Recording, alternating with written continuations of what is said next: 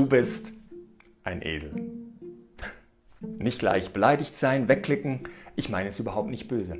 Wenn du jetzt jemand bist, der nicht mit Jesus unterwegs ist, dich selbst gar nicht als Christ bezeichnest, weißt du was? Es geht gar nicht um dich, sondern es geht um diese Christen, von denen du wahrscheinlich manchmal den Eindruck hast, dass sie ziemliche Esel sind. Und weißt du was, unter uns?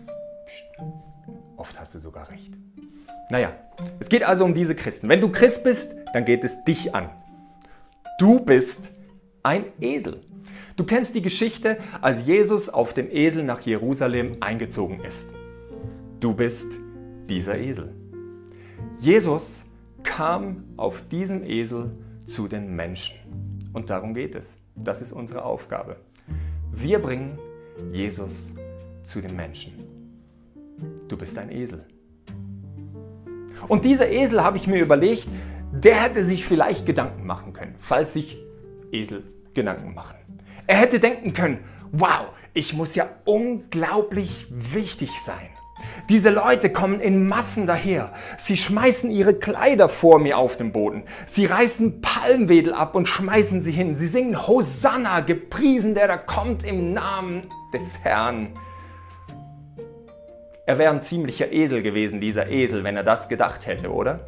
Und genauso sind wir Christen oft ziemliche Esel, wenn wir denken, dass wir so unglaublich wichtig sind, dass es unsere Geistlichkeit ist, dass es unsere Vollmacht ist, dass es dieses und jenes ist. Nee, wir sind schlicht Esel.